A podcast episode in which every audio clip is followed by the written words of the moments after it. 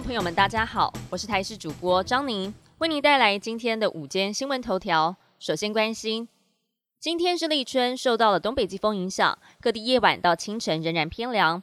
降雨方面，由于华南雨雨区东移，各地云量偏多，北部和东半部地区整天不定时有局部雨，尤其在大台北地区还有宜兰地区，降雨时间会比较长，停雨的空档比较少。至于中部地区，也会有零星飘雨的机会，山区会比平地稍微明显一些。南部地区则可能多云，偶尔透光的天气。而明天就是元宵节，中部以北还有东半部地区会有局部雨，北部有可能出现较大雨势。外出赏花灯记得带伞，要一直到下周三天气才会好转。但是到了下周五，又将会有另外一波封面通过，到时候天气又要起变化了。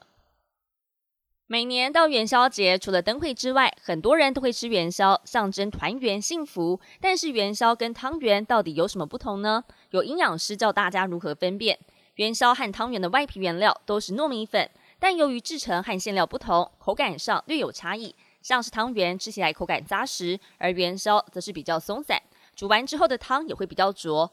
但营养师也提醒大家，不管说是元宵还是汤圆，热量都不少。因此，在过节吃元宵的同时，也不要忘记要注意热量的控制，才可以吃得开心又健康。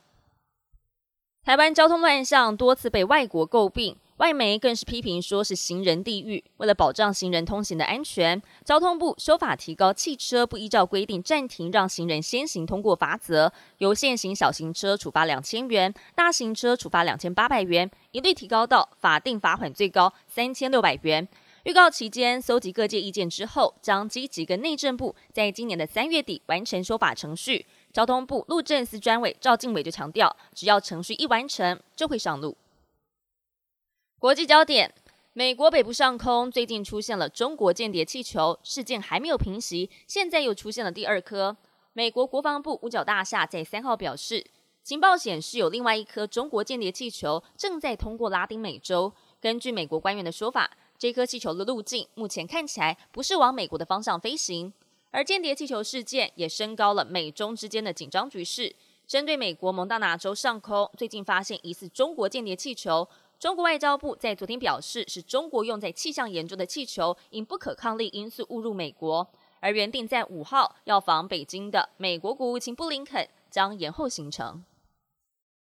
日本知名回转寿司店寿司郎在日前遭到年轻顾客恶搞。一名十七岁男高中生前往店内用餐，做出了舔酱料瓶、口水沾茶杯、再放回茶盘等恶劣行径，引发了网友挞伐。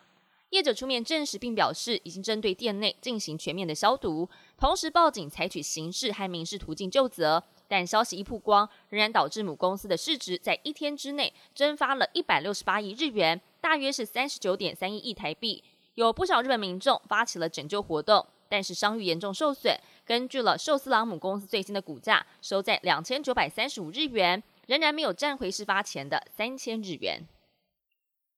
本节新闻由台视新闻制作，感谢您的收听。更多新闻内容，请持续锁定台视新闻与台视 YouTube 频道。